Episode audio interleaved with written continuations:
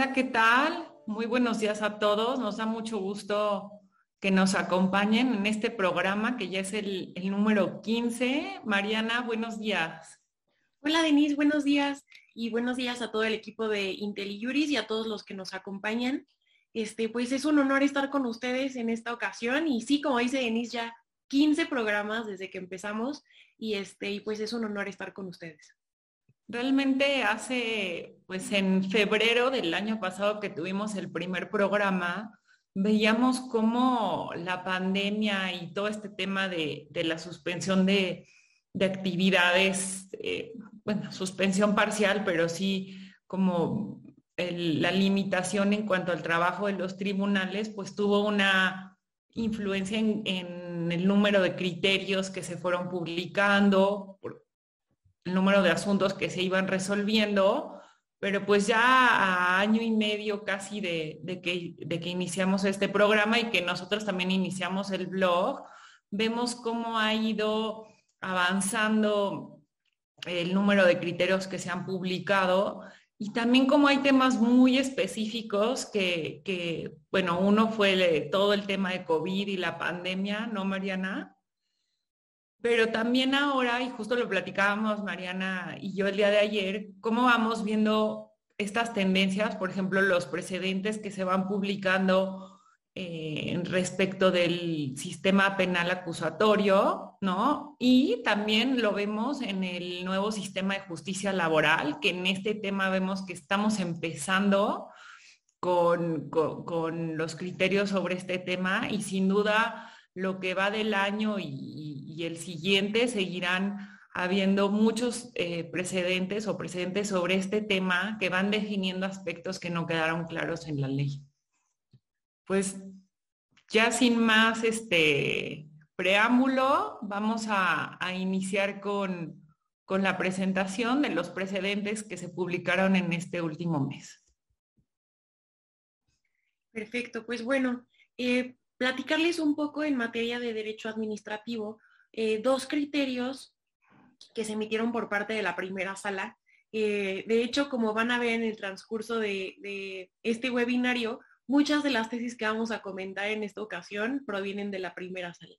Em, entonces, pues bueno, en estos dos criterios se analizó em, derechos relacionados con las audiencias. Y en este primer criterio que tenemos de la primera sala, eh, se analiza si es que debe distinguirse entre noticias y opiniones por parte de, em, en los programas de televisión y en todo tipo de, programas en donde se estén dando informaciones noticiosas. Eh, ¿Cuál es el, antecedente de este, de este criterio?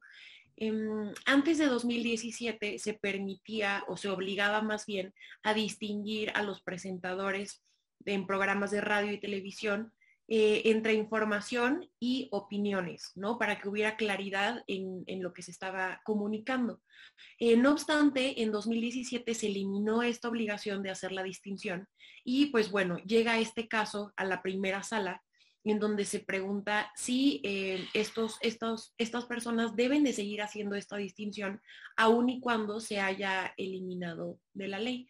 Y lo que responde la primera sala es que sí debe de seguir haciéndose esta distinción aun y cuando se haya eliminado la obligación en la ley, porque eh, en razón de, em, em, de los derechos de la protección a la libertad de expresión y el acceso a la información.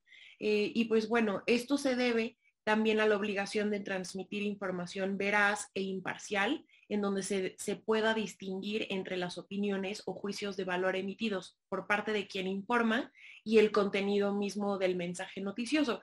Y aquí llama la atención porque también la primera sala vincula esta, esta argumentación con una sociedad democrática y señala que solamente puede existir una sociedad democrática cuando se tiene una sociedad informada. Entonces, pues bueno, va en ese, en ese sentido esta primera tesis aislada y esta segunda tesis que emitió la primera sala de igual forma tiene que ver con, em, con quién debe de emitir la regulación exclusiva en materia de derechos de las audiencias. Y aquí la primera sala resolvió que con fundamento en el artículo 28 de la Constitución Federal, es el Instituto Federal de Telecomunicaciones quien debe regular de forma exclusiva los derechos de las audiencias.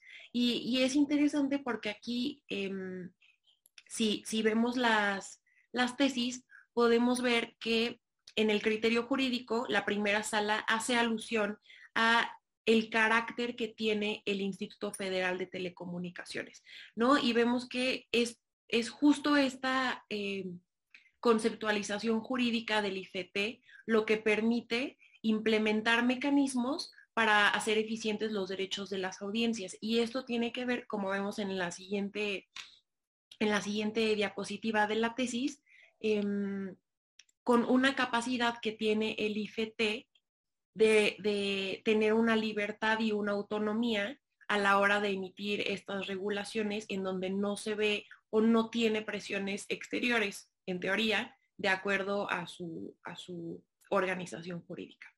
¿no? Entonces, pues bueno, eh, estas, estas dos tesis van en este sentido y son en materia administrativa.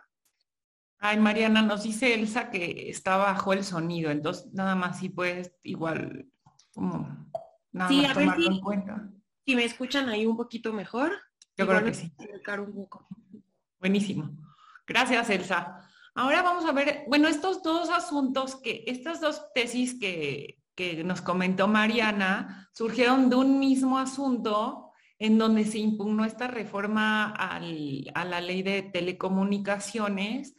Y si ustedes eh, son practicantes en este tema o les interesa esta materia, es muy relevante porque eh, hubo grupos que consideraron, o, de hecho hubo esta consideración que con esta reforma hubo una, em, como una disminución en la protección del derecho de las audiencias. De hecho, más adelante vamos a ver esta tesis de hecho, esta tesis de derecho a la defensa es parte de, del mismo asunto, ¿no?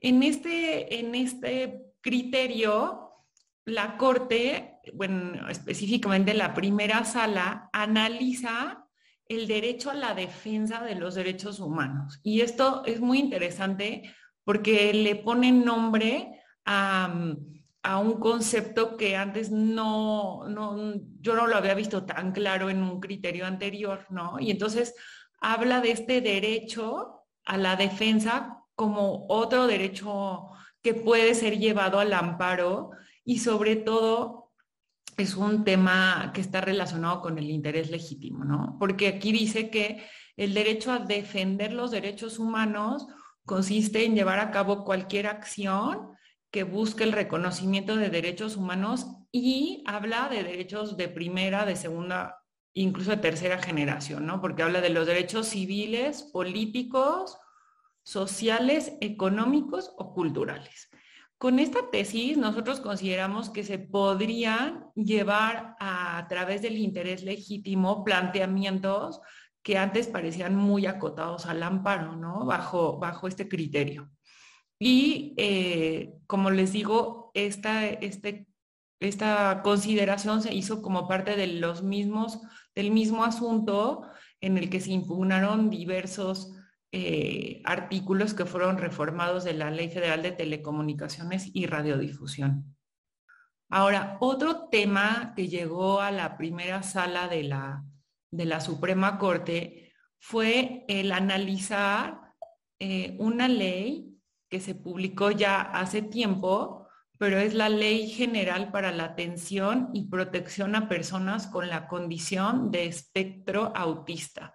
Y esta norma fue eh, impugnada, por lo que hace a algunos artículos, desde el momento de su, em, de, su publicación, ¿no? Y aquí se analizaba si era constitucional un artículo establece que las personas con condición de autismo tienen derecho a ejercer su capacidad jurídica de manera independiente o si lo tenían que hacer necesariamente eh, a través de un tutor, ¿no? O de una persona como en la legislación civil cuando se considera que no tiene capacidad jurídica.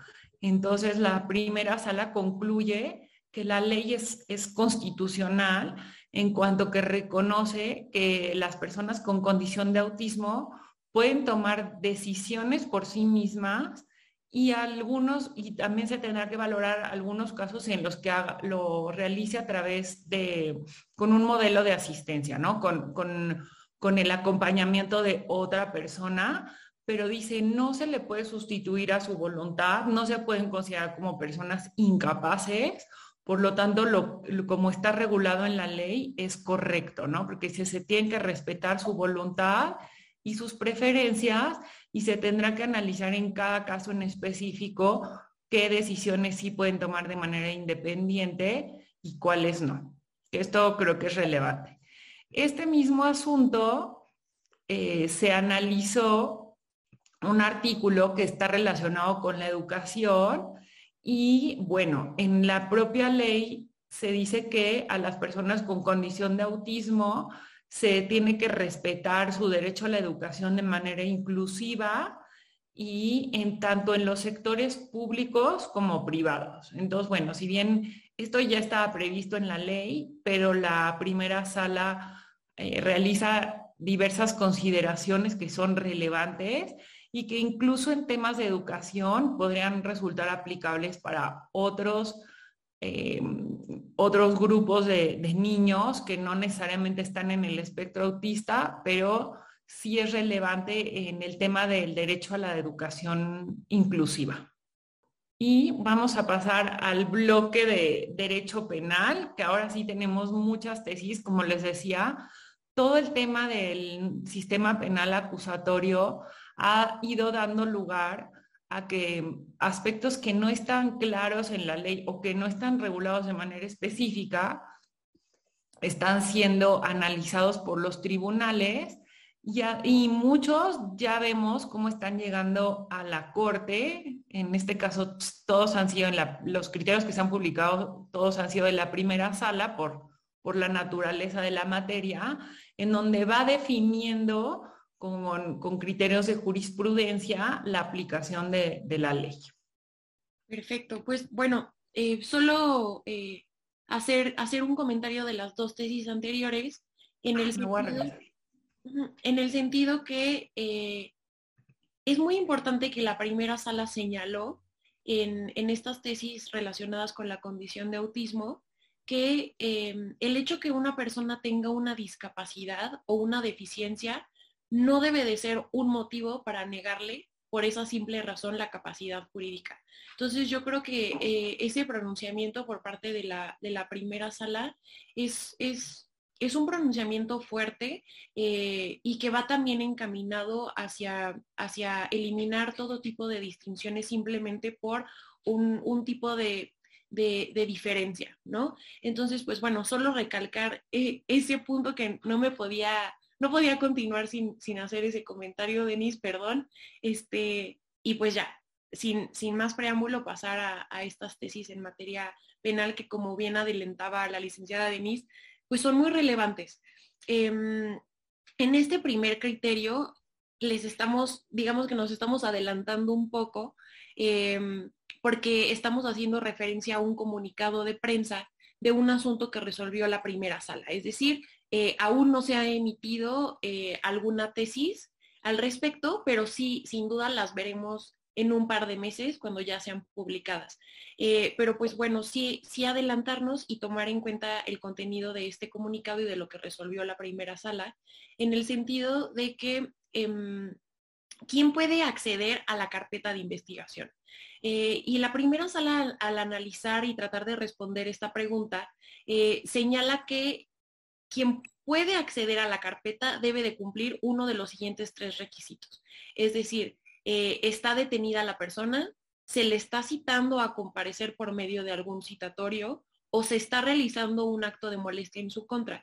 ¿Y esto por qué? Es porque en este momento en el que está ah, respondiendo la pregunta de quién puede tener acceso a la carpeta de investigación, estamos en la etapa de investigación, ¿no? Y en este caso en específico se trataba de una persona eh, que sospechaba que se le estaba realizando una carpeta de investigación, pero no se había verificado ninguno de estos tres requisitos que les estábamos mencionando. Entonces, pues bueno, la primera sala es contundente y, y señala que el derecho de acceder a los registros contenidos en la carpeta de investigación corresponde únicamente a las partes involucradas, eh, entendiendo a la persona investigada como cualquiera de los tres supuestos este, que les acabamos de mencionar. Sí, de hecho este tema fue, es muy relevante, como dice Mariana, se resuelve apenas hace una semana, porque era una práctica muy común el promover juicio de amparo por la sospecha de que se estaba haciendo y, solicitar la suspensión, porque lo, lo, que realmente se buscaba en estos juicios, en estos amparos, era obtener la suspensión eh, para efecto de que no se le fuera a citar a la investigación o no se le fuera a detener a una persona en la etapa de investigación del Ministerio Público. Y con este asunto, eh, la Corte da, pues, como que le da carpetazo a esta práctica y dicen, no, por el simple hecho de que se tenga una sospecha, no va a proceder el juicio de amparo. Entonces, sí viene a, mm, cerrar una práctica que está haciendo, que es muy común y que cada vez está haciendo más común eh, esta, esta, promoción de los amparos, ¿no? Que, que ya, como decíamos, parecía una tendencia muy, muy usada. Pues sí, y justo en este otro criterio, pues bueno, también em, es interesante porque está relacionado también eh, con los derechos que tiene ya ahora sí el imputado, es decir, ya, ya no estamos igual en, la misma etapa, em, pero es interesante lo que resolvió la primera sala porque hizo una interpretación, em, la primera sala, y en este caso lo que se analizó es eh, en actuaciones urgentes en juicio, si en un dado supuesto un juez de control se estima como no competente eh, para, conocer, para conocer de un juicio, pero debe de resolver sobre la situación de la persona imputada que se presenta en la audiencia constitucional, en la audiencia inicial con motivo de un citatorio. Entonces, aquí lo que resuelve la, primera sala es que em, en este caso se está en un supuesto de urgencia em, y, en este supuesto no puede hacerse la declinación de competencia de forma previa a resolver sobre la situación de la persona imputada que comparece a la audiencia inicial. Em, entonces, primero debe de resolverse eso y después ya es cuando puede haber un segundo pronunciamiento sobre em, la competencia o incompetencia por parte del juez. Em, si bien este supuesto no está previsto como tal, eh, como, como un supuesto de carácter urgente eh, por el Código Nacional de Procedimientos Penales, lo interesante es que eh, la primera sala sí hace un análisis del Código Nacional de Procedimientos Penales y también a la luz de, de la Constitución Federal y en específico del artículo 19, que es el artículo que regula cuando comienza a correr el plazo constitucional para, eh, una vez que comparece la persona imputada y que se encuentra a disposición de la autoridad judicial para resolver su situación jurídica, ¿no? Entonces, como sabemos, este plazo regulado por el artículo 19 es de 72 horas.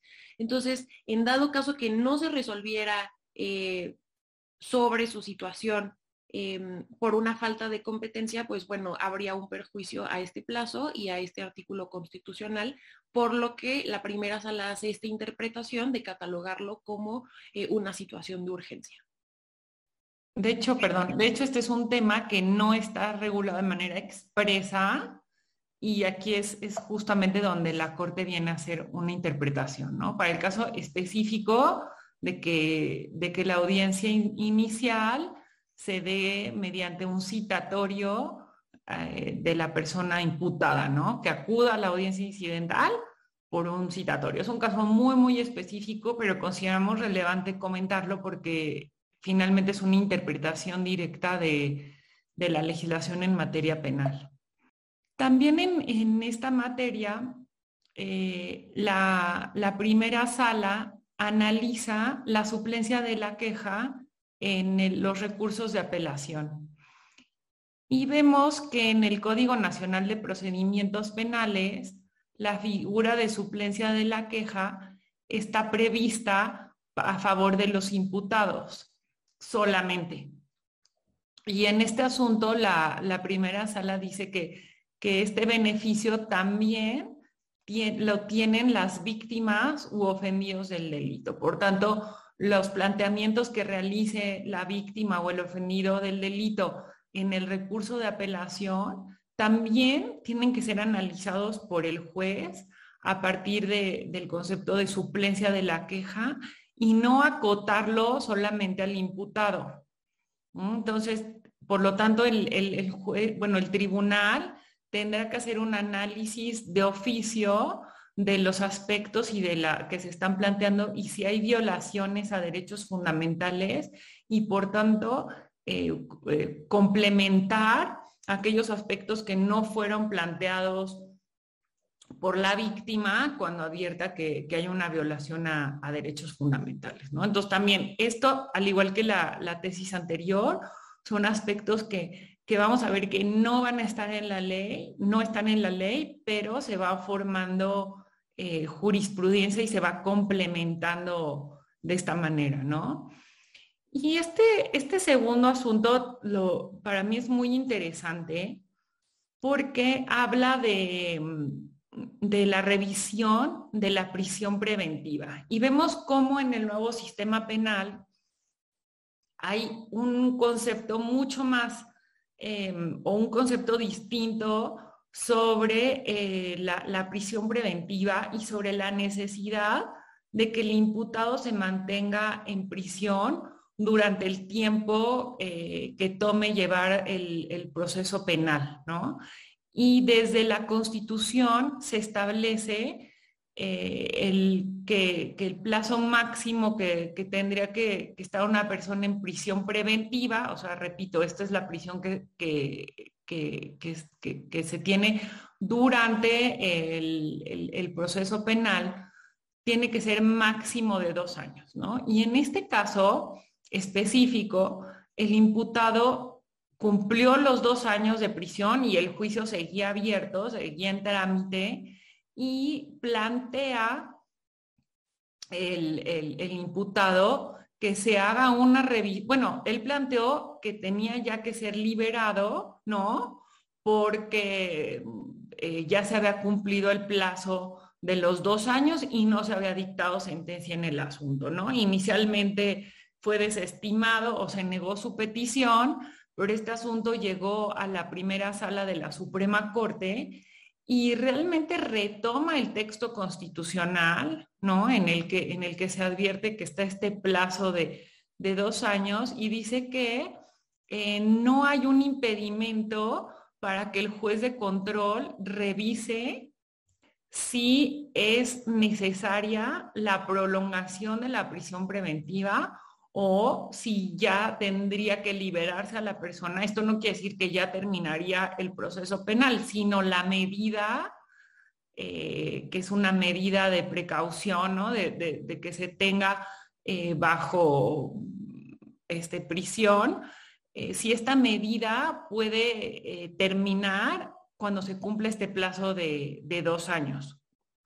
Y lo que también es relevante es que dice que incluso en esta revisión que se haga del, em, de la prisión preventiva, el Ministerio Público tiene que acreditar si es necesario que continúe la medida cautelar y tendría que y tiene que demostrar que es necesario que, que la persona todavía esté en prisión. Y incluso en esta parte que está subrayada este, aquí señala que, mm, que si el, el, Ministerio Público no logra demostrar en esta parte debidamente, tendría que liberarse a la, o sea, tendría que dictarse el que cese la prisión preventiva y em, si acaso considerar otras medidas cautelares, pero sí abre la puerta a que se hagan estos planteamientos por parte de los imputados y yo creo que también el Ministerio Público tendrá que leer con mucho cuidado este, este criterio para decir, eh, los procedimientos penales efectivamente tienen que llevarse con una mayor celeridad eh, de lo que está acostumbrado, ¿no? Porque sabemos que en muchos casos, pues estos procesos tomaban un tiempo, bueno, muchísimos años, ¿no? Hasta que se dicta sentencia. Pues bueno, solo hacer un comentario sobre esa tesis porque la verdad a mí también me pareció sumamente relevante. Eh, y pues bueno, es, es interesante analizar esta tesis sabiendo que la prisión preventiva oficiosa es una restricción a la libertad. Eh, entonces, partiendo de ese supuesto, tenemos que entender que la prisión preventiva es, es una medida que debe de ser excepcional eh, y no como una regla para su imposición, ¿no? Entonces, una vez que se haya transcurrido este plazo de, dos años en la prisión preventiva, es, interesante que en esta tesis se plantee eh, cómo el juez debe realizar un, un análisis eh, sujeto a un escrutinio elevado en su justificación, es decir, por qué se debe de continuar con esta medida cautelar de prisión preventiva. Em, entonces, también en esta tesis, pues es interesante cómo señala cuáles son los elementos que debe de considerar el, juez a la hora de analizar si se cumple con este escrutinio elevado y, pues bueno, eh, analizar la complejidad del asunto, eh, la actividad procesal del interesado y la conducta de las autoridades. Y, pues bueno, justo en este caso que dio origen a la tesis, se trata de una persona que había sido vinculada a proceso em, por el delito de privación de la libertad para cometer el delito de robo. Entonces, pues bueno, eh, sin duda es un delito grave, pero bueno, analizar qué tanto tiempo se requiere para este, para pues armar todo, todo este expediente eh, y poder determinar la situación en este caso, ¿no? Entonces, es, eso por un lado, y el otro elemento que es eh, sin duda muy relevante es la conducta de las autoridades. El juez también tiene que analizar eso, es decir, las autoridades, es decir, el Ministerio Público ha actuado de forma diligente en este juicio, Em, y eso es interesante porque hay muchas ocasiones en las que hay retardos o dilaciones innecesarias a la hora eh, de tramitar estos juicios que obliga a que las personas pues se mantuvieran por más tiempo del necesario en esta, en esta prisión preventiva. Entonces, pues bueno, es interesante que se plantee como uno de los elementos que debe de analizar el juez y pues como, como, como ya les adelantaba la licenciada Denise, si no se demuestra o si no se cumple con este estándar elevado, eh, la consecuencia es inmediatamente que cese la prisión preventiva oficiosa y que, bueno, se determine otra de las medidas cautelares en su lugar. Y pues bueno, también en, materia penal, este, mm, tenemos más tesis. Em, eh, este otro criterio em, es sobre el procedimiento abreviado.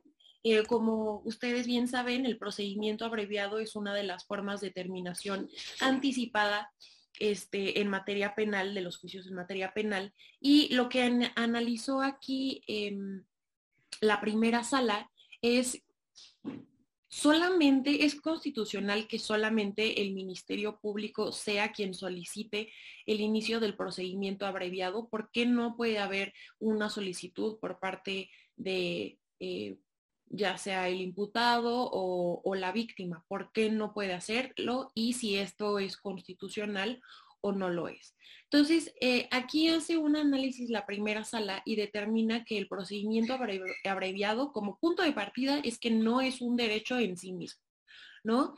Eh, entonces, pues bueno, desde ahí cambia como la perspectiva o el enfoque desde donde la primera sala está analizando em, eh, este apartado, ¿no? Y en segundo lugar, determina que como no es un derecho en sí mismo el procedimiento abreviado, y justo es esa parte que estaba subrayada en, la tesis, eh, se trata de una institución procesal diseñada para hacer más eficiente el sistema y materializar la justicia restaurativa. Entonces, aquí le está dando un carácter no de derecho, sino como algún método especializado para despresurizar eh, las altas cargas de trabajo de los órganos jurisdiccionales y sí también como un mecanismo de acceso a la justicia restaurativa.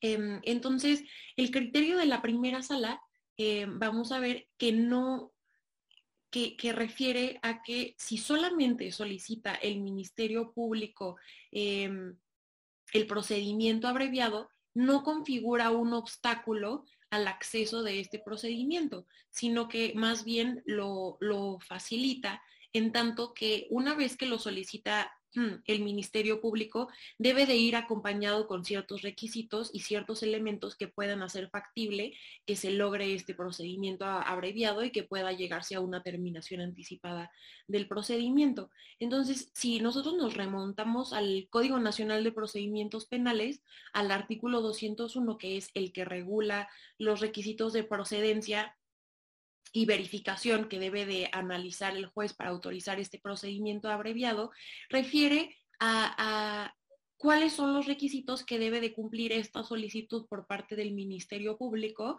para que proceda. Y uno de esos es que la víctima o ofendido no presente ninguna oposición y que, bueno, el imputado reconozca los alcances del procedimiento abreviado y expresamente renunció al juicio oral, ¿no? Entonces, estamos hablando de que el Ministerio Público, de acuerdo a esta interpretación de la Corte, lejos de obstaculizar el acceso a este procedimiento abreviado, lo facilita al reunir todos estos requisitos. Y pues bueno, traemos otra, otra tesis también para comentarles em, en materia penal y en este caso se trata de la apelación en el sistema penal acusatorio. Em, entonces, pues bueno, comentarles que en este caso, em, la primera sala analizó qué es lo que puede o hasta dónde puede llegar la resolución o el alcance de lo que hace el tribunal de alzada una vez que revoca una sentencia absolutoria. ¿Qué es lo que sí puede hacer? ¿Qué es lo que no puede hacer? ¿No? Entonces es muy interesante porque en jurisprudencia la primera sala determina que si en un caso el tribunal de alzada revoca una sentencia absolutoria, no va a poder eh, reasumir jurisdicción sobre aspectos que no hayan sido analizados, eh, tampoco va a poder hacer una individualización de la sanción penal y tampoco puede hacer la determinación de la reparación del daño. Eh, entonces, pues bueno, esto es muy interesante porque obliga a que eh, el caso se devuelva al tribunal de enjuiciamiento para que pueda determinar estos aspectos que les acabo de mencionar en una audiencia pública. ¿no? Entonces, la finalidad de este criterio de la, de la primera sala es, por un lado, proteger el principio de inmediación, eh, en tanto que va a ser el tribunal de enjuiciamiento quien desahogue todos estos medios de prueba eh, que se hubieran ofrecido en su caso por parte de, de las partes eh, para efecto de hacer la individualización de las penas y la reparación del daño. Y eh, también asegura otro principio, que es el principio de impugnación. Y esto también es de vital relevancia, ya que eh, permite que sigan teniendo las partes este derecho a un acceso a un recurso judicial efectivo en caso de tener algún tipo de inconformidad. Pueden apelar las determinaciones que sobre dichos aspectos haya, hayan sido decididos en la sentencia emitida eh, por parte del Tribunal de Enjuiciamiento. Entonces, pues bueno, sin duda creo que es un criterio también eh, relevante y, protector, ¿no? Si, si, bien tal vez puede ser un poco más tardado en la práctica eh, el que en vez de que ya el tribunal que haya revocado la sentencia absolutoria emita con todas las consideraciones completas y lo tenga que regresar, al final tiene un sentido mayor protector de derechos. Muy bien. Voy a, tomar un tiempo nada más para dar, leer las preguntas que nos hacen y, bueno, también intentar responderlas porque algunas son muy específicas y bueno, si bien Mariana y yo vamos viendo las tesis, no nos consideramos que pues no, no somos expertas en todo, ¿no? Pero está muy bien que, nos hagan las preguntas. Sergio Moisés Gutiérrez nos dice, buenos días, tengo una duda respecto al tema del derecho a las audiencias y pregunta si los lineamientos de la Secretaría de Gobernación sobre el contenido, sobre la clasificación del contenido de los programas de televisión todavía están vigentes. Eh, revisando ahorita el reglamento, de, la materia establece el reglamento de la Ley Federal de Radio y Televisión, establece que efectivamente es la Secretaría de Gobernación a, través de la Dirección General de Radio y Televisión quien va a emitir em, la clasificación de los programas de televisión. Entonces, en el entendido que estos sí están vigentes porque pues es una, una facultad de, de esta autoridad, pero Mariana, no sé si tengas más, más conocimiento de este tema. Em, pues yo creo que en el mismo sentido de lo que tú estás comentando, este, mm, yo creo que va encaminado hacia mantener la protección de los derechos eh, de las audiencias, ¿no? Entonces, eh, en ese mismo sentido sería mi comentario, si bien no conozco a fondo cómo fue la, la reforma y por qué fue que se eliminó esta parte, em, pero sin duda creo que la primera sala lo que trató de hacer fue subsanar este cambio legislativo que al parecer no era tan protector de derechos como lo que estaba anteriormente. Ahora también Sergio nos dice, ¿qué ya ahora me voy a la materia penal, ¿no? Eh, ¿Qué pasa si el imputado promoviera un amparo contra la orden de aprehensión y contra la vinculación a proceso si en estos casos la declinación de competencia debería esperar de igual forma. Entonces, en, en la tesis, que si quieren me voy a regresar aquí en la presentación para que, que lo podamos ver juntos, porque creo que sí, es, sí sirve que, que se vea. En esta tesis se hace una interpretación del artículo 29 del Código Nacional de Procedimientos Penales y del artículo 27 del Código Militar, que, que está en los mismos términos.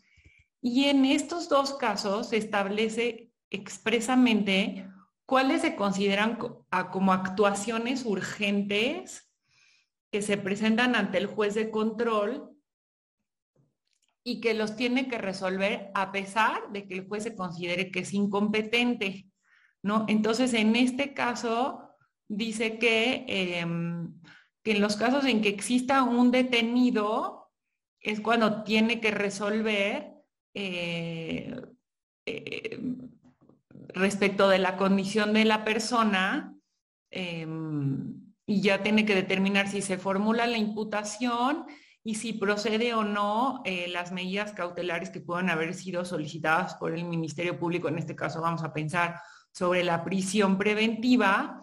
Em, entonces, más bien, este precedente dice, bueno, cuando la persona se presenta por citatorio, también se va a considerar que se esté en un supuesto de actuaciones urgentes, como es el caso de que ya esté detenida el imputado, ¿no? Esa es lo que dice la tesis y la interpretación que, que, este, que se da. Ahora tú nos dices si se promueve el amparo contra más bien, si se trata de un supuesto donde hay orden de aprehensión, pues yo entendería que, que sí, aunque no, no quisiera como entrar al detalle porque es un caso muy específico de interpretación de este artículo 29.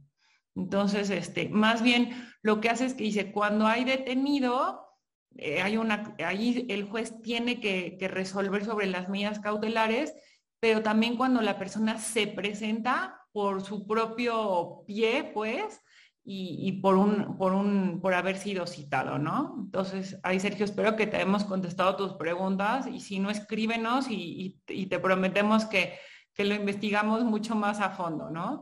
Y bueno, también siguiendo con Sergio, nos dice que qué opinamos sobre la medida llevada a cabo por el ministro Saldívar para liberar presas sin sentencia de un penal de la Ciudad de México. Híjole, es que creo que estos temas, no sé tú, Mariana, si quieres comentar de esto. Sí, igual también regresarme un poquito a la primera pregunta de Sergio y, también creo que es muy interesante eh, la pregunta, porque en este criterio que analizamos, em, lo que se determinó por parte de la primera sala es que eh, no se tratan de supuestos limitativos los previstos en el Código Nacional de Procedimientos Penales. Eh, entonces, para catalogarlo como urgente, ¿no? Entonces, podríamos, podría estar sujeto a una nueva interpretación y determinar si estos supuestos que está señalando Sergio, podrían considerarse como supuestos urgentes, ¿no? En tanto que si ya se señaló por parte de la primera sala que lo que está dispuesto en el Código Nacional de Procedimientos Penales no es limitativo, entonces podría ampliarse. Pero también es cierto lo que comentaba la licenciada Denise en el sentido de que está limitada esta tesis a los supuestos de cuando hay un citatorio, etcétera, los que ya habíamos comentado. Entonces, pues bueno, sí, yo creo que es una pregunta con una respuesta incierta, ¿no? Tendríamos, tendríamos que, eh, tendría que suscitarse este caso en la práctica porque estamos en un área un poco gris, ¿no? Entonces, pues bueno, sí sería interesante conocer en ese sentido qué es lo que resolverían los tribunales. Y pues bueno, de la segunda pregunta, en relación con la prisión preventiva, eh, sobre la liberación de presas sin, sentencia de un penal de la Ciudad de México, eh, pues es, es, interesante porque tendríamos que analizar si se cumplían con estos, este estándar de escrutinio elevado en donde podían determinarse em, si de verdad debía de seguirse eh, en una prisión preventiva oficiosa, ¿no? Eh, recordemos que es una medida excepcional la prisión preventiva y cuál es el beneficio que se estaba obteniendo tanto en el sistema de justicia como en las propias cárceles en tener a, estas personas eh, privadas de su libertad si, por ejemplo, no había habido ningún tipo de avance en los juicios que se estaban ejecutando en contra de ellas, ¿no? Entonces, pues bueno, en, ese sentido sería mi comentario. No sé si tú, Denise, quisieras añadir algo más. No, está perfecto y, yo creo que me voy a ir ahora un poquito más rápido porque todavía tenemos muchas tesis que queremos comentar con ustedes. Em, en derecho mercantil hay eh, dos aspectos, ¿no? El código de comercio establece que cuando no se conozca el domicilio del demandado, el juez está obligado a solicitarle solamente a una autoridad información respecto del domicilio de este antes de determinar el emplazamiento a través de edictos. En este caso, también la primera sala resuelve una contradicción de tesis y dice, no, no es suficiente con que solamente se pida eh, información a una autoridad que generalmente es el Servicio de Administración Tributaria, a quien se le pide el domicilio fiscal del demandado, ¿no? Dice, el juez tiene que realizar una, eh, una investigación más a fondo respecto del, domicilio del demandado y corroborar que efectivamente eh, se desconoce el mismo, o sea, que no hay información pública respecto del, domicilio del demandado para poder eh, hacer un emplazamiento mediante edictos. Entonces, bueno, esto tiene las dos caras de la moneda. Por una parte, pues sí, eh, protege más a quien es demandado en un juicio y que podría este, llevarse este juicio este, sin, sin su comparecencia al mismo, eh, pero también puede resultar como en, una limitación al avance de, los juicios en materia mercantil, ¿no? Pero es relevante porque se hace una interpretación específica en el Código de Comercio.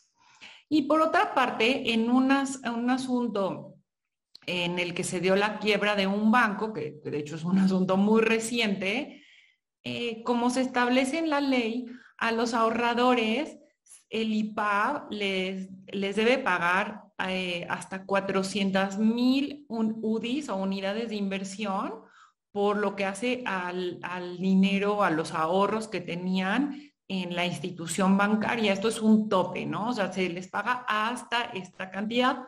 En este caso se trató de ahorradores que tenían, eh, que sus cuentas con el banco eran superiores a este monto y por lo tanto acudieron al, procedimiento de quiebra para, que, para poder recuperar los ahorros que, superiores a este monto. Y ellos decían que en la prelación o en el orden de los acreedores tenían que estar antes que el IPAP. O sea, se les tenía que pagar a ellos antes de lo que se le pagara al IPAP ya en el procedimiento de quiebra. Y en este asunto se resolvió que no, el IPAP tiene eh, preferencia respecto de todos los ahorradores, porque bueno, estos ya recuperaron un monto de sus ahorros Entonces el IPAB va a, poder eh, cobrar eh, o, presentarse como acreedor en la quiebra antes de que de los ahorradores en lo individual que busquen recuperar el monto que, era por arriba o por, por arriba de, esta cantidad, ¿no? De las 400 mil UDIs. Muy bien, Mariana. Ok, y, y pues bueno, solo para retomar la última pregunta de Sergio Moisés Gutiérrez, que decía Mariana y Denis consideran que el procedimiento abreviado debe ser una excepción y no una regla en el sistema acusatorio y bueno, yo creo, yo creo que el problema aquí es, son los requisitos para poder acudir a este tipo de procedimiento abreviado.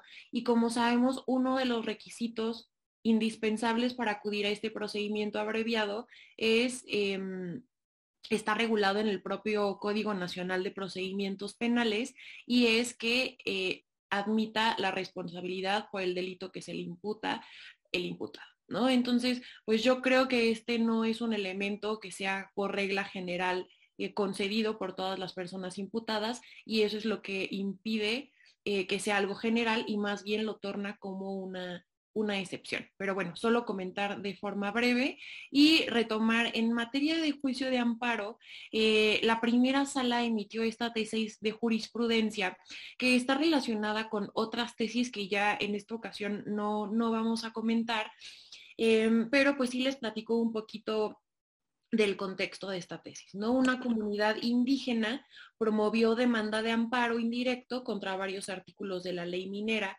eh, señalando como acto de aplicación de la ley el otorgamiento de em, diversos títulos de explotación y exploración eh, en, en las tierras en donde esta comunidad indígena habitaba. ¿No? Entonces, en esta jurisprudencia de la Corte, que yo creo que es muy relevante para el tema de eh, cuando se estén señalando omisiones legislativas, ya sean absolutas o relativas, en el juicio de amparo, es que eh, en este caso el juez de distrito hizo, eh, a través de suplencia de la queja, consideró que aun cuando no habían señalado esta comunidad indígena como acto reclamado una omisión, existía una omisión eh, legislativa de ejercicio obligatorio, eh, en tanto que el legislador no había adecuado su ordenamiento, es decir, la ley minera, conforme al artículo 2 de la Constitución Federal, en donde se señalaba o se señala actualmente que debe de existir una consulta previa, libre e informada de las comunidades indígenas cuando, pues bueno, eh, se puedan afectar sus derechos, ¿no? Entonces, el, el juez de distrito hizo esta suplencia de la queja eh, y la primera sala lo primero que hace es determinar si es posible que la suplencia de la queja alcance a eh, que se señale como un acto reclamado algo que no estaba planteado y algo del tamaño de una omisión legislativa. ¿No? Entonces, eh, la primera sala lo que resuelve es que si el juzgador no advierte el reclamo de una omisión legislativa desde el escrito inicial de demanda, eh, no puede estudiarse en suplencia de la queja, ¿no? Eso por un lado.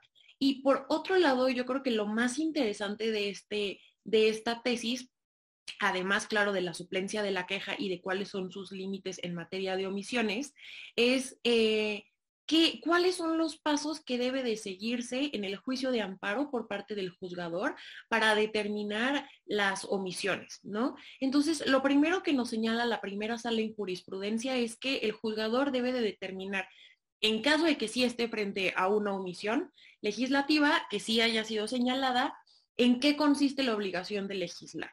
Es decir, hasta dónde estaba obligado el legislativo a actuar. ¿No? Entonces, aquí hace una clasificación de, cuatro tipos de obligaciones que podría tener de legislar. Es decir, la primera, que sería legislar sobre una materia en específico. Segundo, expedir una norma en concreto. Tercero, establecer o modificar un artículo en específico. O cuarto, hacer una adecuación de las normas a un mandato constitucional. Este es el primer paso que debe de seguir el juzgador. Em, en segundo lugar, el juzgador debe de identificar si se está frente a una omisión relativa o una omisión absoluta. Y esto es interesante, no solo desde la perspectiva del juzgador, sino también desde la perspectiva de quien acude al juicio de amparo. ¿Por qué? Porque eh, si se trata de una omisión relativa, el acto reclamado debe de ser la propia norma, es decir, estamos partiendo del supuesto de que sí se legisló, ¿no? Pero esta legislación estuvo deficiente, incompleta o no fue acorde a lo que se le estaba, se le estaba pidiendo. Entonces aquí el acto reclamado puede ser la propia norma o el cuerpo normativo. Y en caso de que se trate de una omisión absoluta, aquí el acto reclamado, ¿cuál sería? En caso de ser omisión absoluta, significa que no ejerció su obligación de legislar. Entonces, aquí hay una carencia total de actividad por parte del legislador y em, se, debe, se debe de señalar como acto reclamado la falta de actividad o la carencia total de actividad por parte por parte del legislador. Entonces, también vemos que estos elementos deben de ser tomados en cuenta desde la hora que los particulares formulan sus escritos de demanda, porque al señalar de forma incorrecta el acto reclamado, dependiendo si estamos clasificando la omisión como relativa o absoluta, no va a poder ser subsanado a través de la suplencia de la queja. Entonces, pues bueno, creo que esta tesis es sumamente relevante tanto como para juzgadores como para particulares que acudan al juicio de amparo. Sí, esta tesis es, muy relevante. A ver si en el siguiente programa podemos este, tocar o ya entrar como mucho más a detalle en, en este tema. Eh, Jesús Lizárraga levantó la mano y si quieres, Jesús, te doy como la palabra para que puedas participar. Nos encanta que,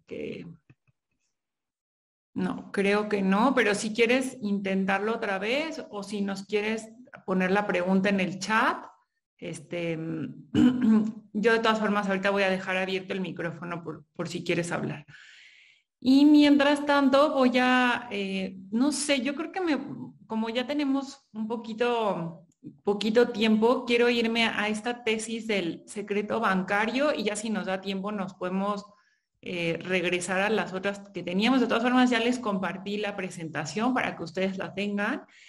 Y se trata de una jurisprudencia que fue publicada por la primera sala.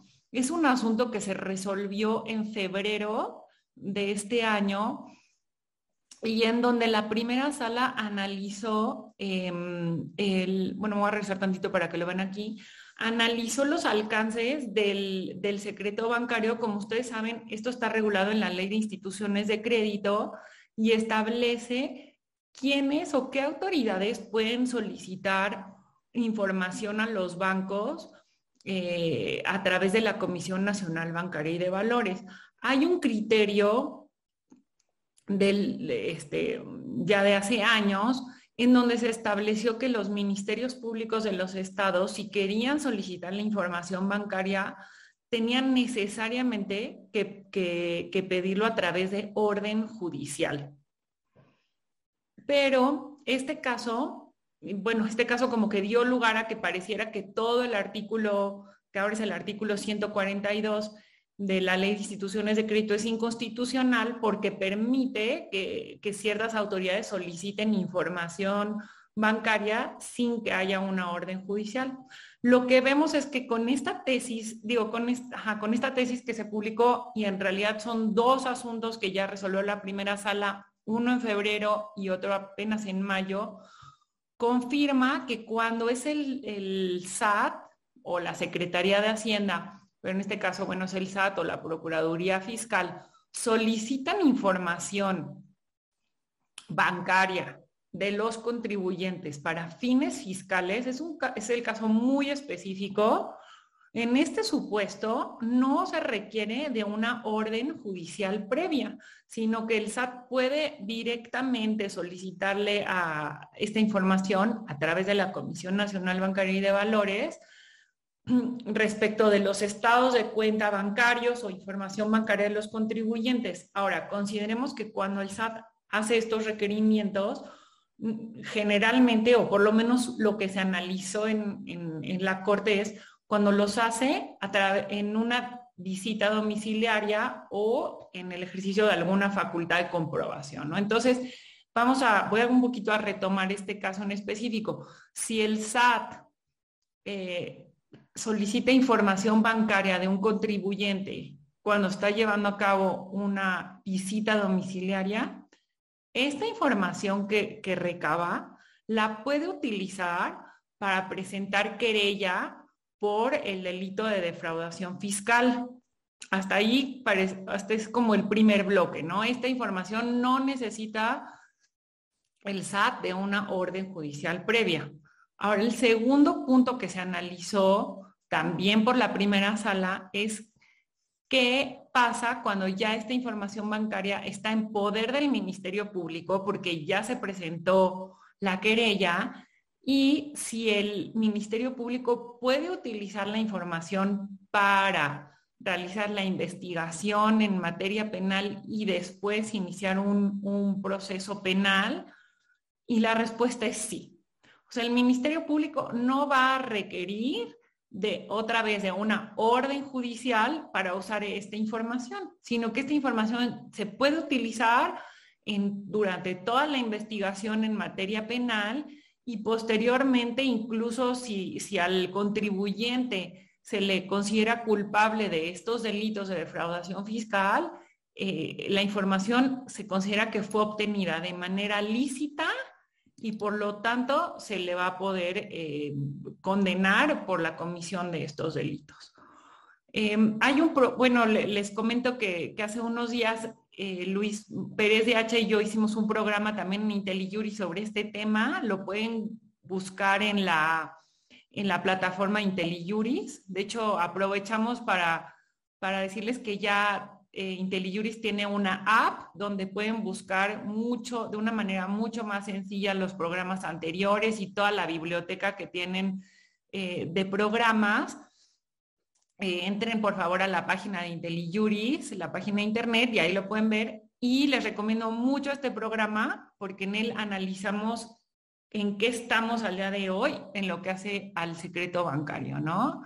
Entonces, este, un poco comentarles esto y esta tesis, como les digo, eh, se publicó por un asunto que se resolvió en febrero, está pendiente todavía que se publique una segunda jurisprudencia del asunto que se resolvió en mayo de este año.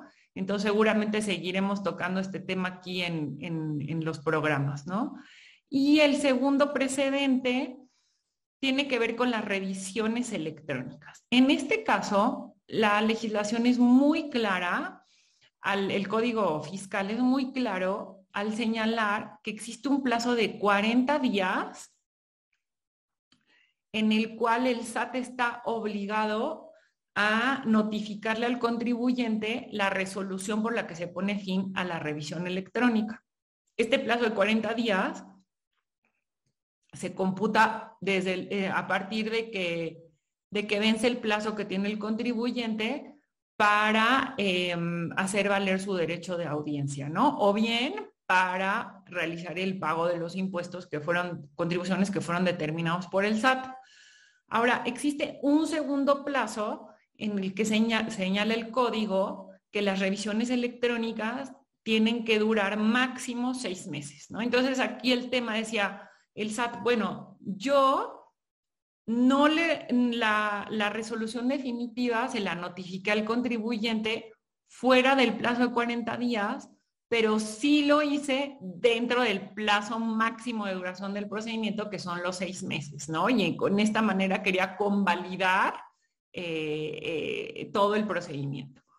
Pero vemos que la segunda sala determinó lo contrario. Dijo, este plazo de 40 días tiene que ser de cumplimiento obligatorio. No importa que lo hayas hecho dentro de los seis meses del plazo máximo de duración del procedimiento sino que el SAT está obligado a cumplir eh, con este plazo de 40 días para notificar la resolución definitiva y si SAT tú no lo haces, la consecuencia va a ser la nulidad lisa y llana de, la resolución que se emitió y bueno, pues por lo tanto ya se cae por completo la, la, revisión electrónica, ¿no? Entonces este también es un criterio pues que es benéfico para los contribuyentes y pues además como ya es un criterio de la segunda sala, pues es muy relevante que, que lo consideren quienes están en la práctica fiscal.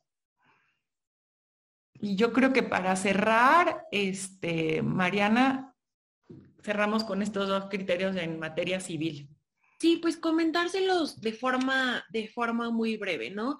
Em, el, primero de ellos es interesante, también es de la primera sala de la Suprema Corte y, eh, y, analiza qué es lo que sucede cuando la patria potestad se suspende eh, ante el supuesto de que quien tiene la patria, eh, cuando el padre que ejerce la patria potestad no permite las convivencias previamente previamente pactadas para el otro excónyuge o padre del menor, ¿no? Padre o madre del menor.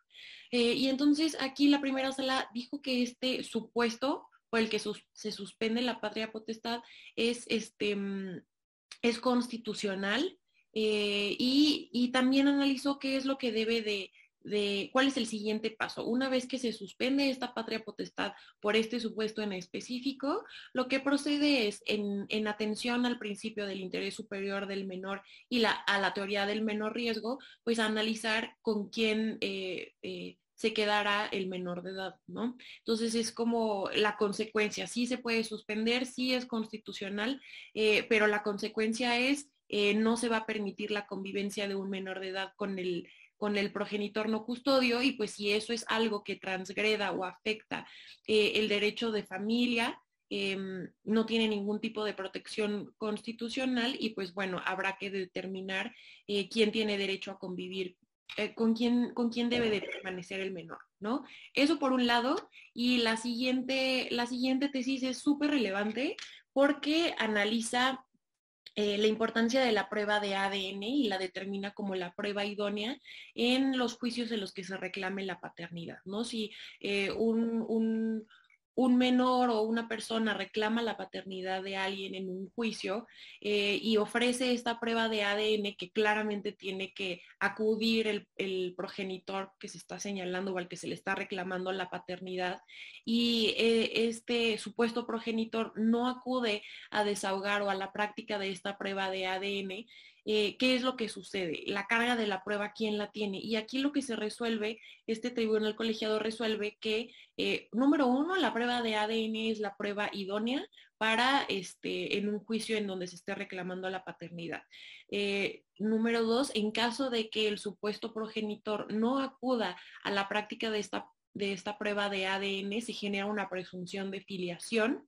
Y en tercer lugar, que la carga de la prueba para desvirtuar dicha presunción queda a cargo del supuesto progenitor o bueno, ya eh, presunto progenitor y no se puede obligar al menor de edad eh, o a la persona que esté acudiendo a reclamar esta, este reconocimiento de paternidad a que ofrezca otras pruebas para acreditar el parentesco y esto es precisamente porque se considera la prueba de ADN como la prueba idónea para acreditar la paternidad.